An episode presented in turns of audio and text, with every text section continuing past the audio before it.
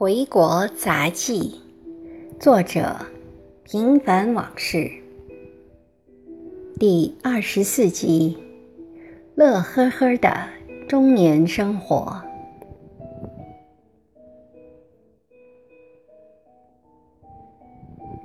旅游最好有组织、计划和安排，比如参加活动，又比如跟团。这样衣食住行都有着落，没有后顾之忧，可以踏踏实实、专心一意的玩儿。当然，如果有个红颜蓝颜相伴左右，就更是锦上添花。其次是有朋友可以知己知彼，以免浪费时间不得要领。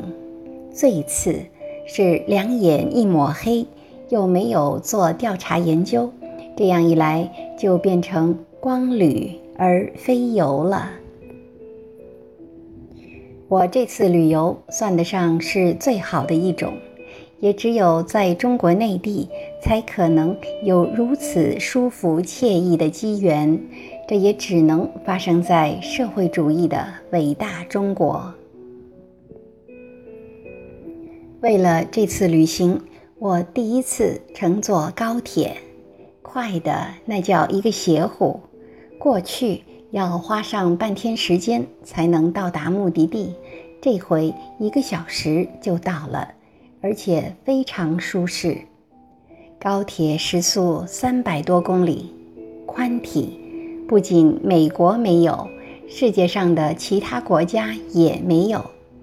车厢内和飞机内舱装潢得很像，乘务员也是一种风格，而且训练有素。酒店不知道是几星，反正比美国的喜来登和希尔顿豪华舒适得多。最人性化的是每个房间都提供矿泉水和各类水果。就连游泳池的更衣柜里也备了矿泉水，洗浴用品都是高级的，而且是常吃。这在美国的高级宾馆里想都不敢想。吃的就更不用说，天天山珍海味和各种名目的玩乐项目，让人享受不尽。全是正能量的丰富多彩。晚上的宴会是在希尔顿的豪华餐厅举办的，都喝高了，无论男女。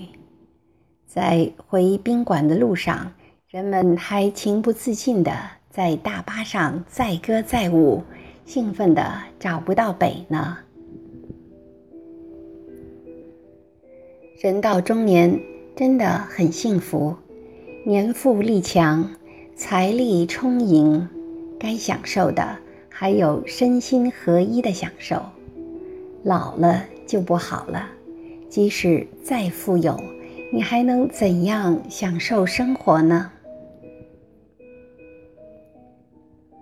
中年朋友们呐，莫使金樽空对月，再不潇洒，更待何时呢？有机会多旅游哈！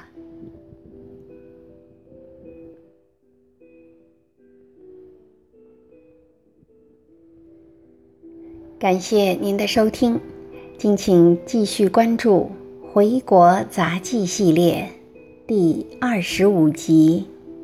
好日子来得太突然。